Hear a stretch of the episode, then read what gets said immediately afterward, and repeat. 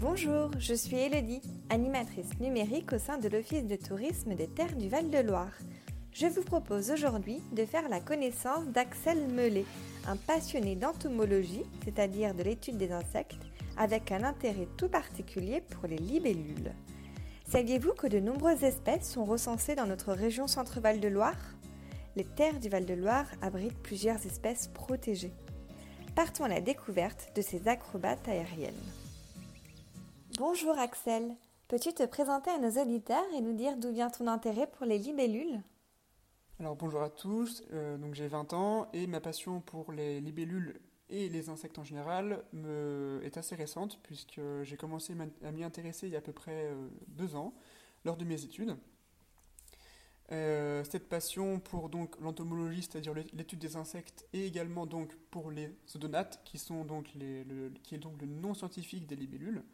Cette passion me vient tout simplement de la découverte de la très grande diversité d'espèces qui peut exister dans le monde, euh, de cet univers très méconnu, mystérieux et, très intéressant. Euh, chaque jour, on découvre des choses très passionnantes sur ces, sur ces insectes-là, et c'est ce qui m'a donné envie de toujours pousser plus loin mes recherches. Et actuellement, tu as un service civique sur le territoire. Peux-tu nous en dire un peu plus sur ton parcours? Alors actuellement, effectivement, je suis en service civique à la mairie de Main-sur-Loire, donc euh, j'ai pour mission de développer un petit peu le, le pôle entomologie euh, du parc naturel des Courtilles des Mauves. Euh, avant ça, donc j'ai fait un DUT génie biologique option génie de l'environnement, donc qui permet d'avoir beaucoup de connaissances dans des domaines très larges comme traitement des déchets, des eaux et entre autres aussi la biodiversité. Et donc c'est ce domaine-là que j'ai choisi, la biodiversité. Et c'est pour ça que je suis ici aujourd'hui, c'est pour acquérir de l'expérience pour ensuite pouvoir travailler en tant qu'entomologiste. Axel, comment reconnaît-on un odonate Peux-tu nous expliquer? Alors ce qui est assez sympa avec les odonates, c'est qu'elles sont très faciles à reconnaître. Souvent, quand les gens voient des libellules au bord des ruisseaux, ils vont se dire Ah, une libellule, et effectivement, ils ont raison.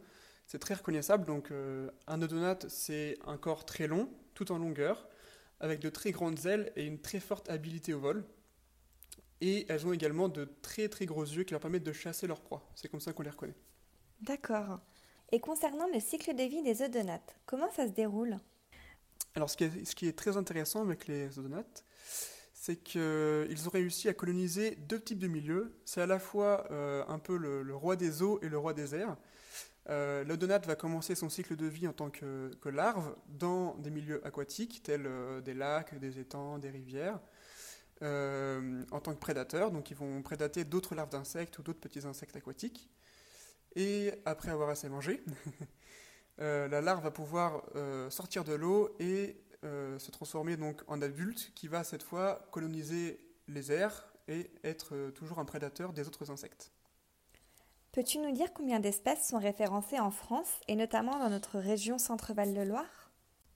Alors en France, on a une centaine d'espèces, ce qui fait que les odonates sont un groupe assez petit par rapport aux autres groupes d'insectes, comme par exemple les papillons sont plus de 5000 en France. Voilà, titre de comparaison. En région centre, on a 65 espèces.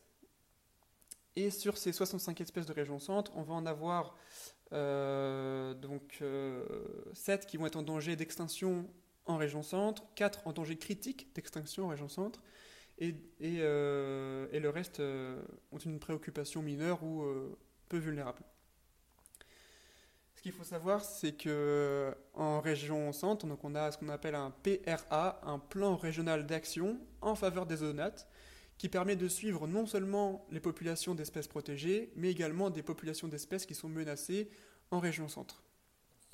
Où pouvons-nous nous rendre sur les terres du Val-de-Loire pour observer ces odonates Alors, puisque le, la vie des odonates est très, très liée à l'eau, on va les retrouver surtout sur les, des, milieux aquatiques, donc euh, des, autour des étangs, des lacs, autour de, la Loire.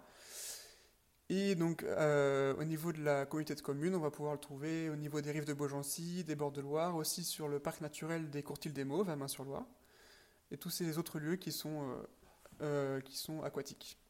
D'accord. Et est-ce qu'il y a un moment dans la journée qui est plus propice justement à, à l'observation des odonates? Et si oui, quelles sont tes recommandations? Alors, euh, tout dépend de ce que l'on, veut faire. Euh, il faut savoir que si on, veut photographier des odonates, il faut plutôt s'y prendre le matin, lorsqu'il fait frais et que les, les, les, odonates soient, sont engourdis par euh, la fraîcheur et l'humidité. Et par contre, si on veut observer un maximum de spécimens, là on va préférer plutôt l'après-midi où il fait assez chaud, les zoonotes sont très actifs et donc ils sont sortis, et là on va pouvoir voir un maximum de spécimens. Par contre, très difficile à photographier. D'accord. Et concernant ces espèces protégées, où pouvons-nous trouver des informations permettant de les identifier ou encore d'en savoir plus? Alors on peut trouver de très nombreuses informations sur Internet, euh, sur le site par exemple de l'Observatoire régional de la biodiversité Centre-Val de Loire. Euh, et également, on peut avoir le, détail pour chaque espèce euh, sur le site de l'Inventaire national du patrimoine naturel, INPN, qui détaille la répartition géographique des individus de chaque espèce. Et on peut également trouver des informations sur euh, chaque site de collectivité locale euh, de la commune et de la région centre. Merci Axel pour toutes ces informations. Il ne nous reste plus qu'à partir à la rencontre des odonates. Pour celles et ceux qui souhaiteraient approfondir le sujet, Axel vous recommande l'ouvrage Cahier d'identification des libellules.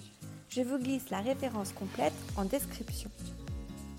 J'espère que ce nouvel épisode de notre podcast vous a plu. Merci encore une fois pour votre attention et à très vite sur les terres du Val-de-Loire.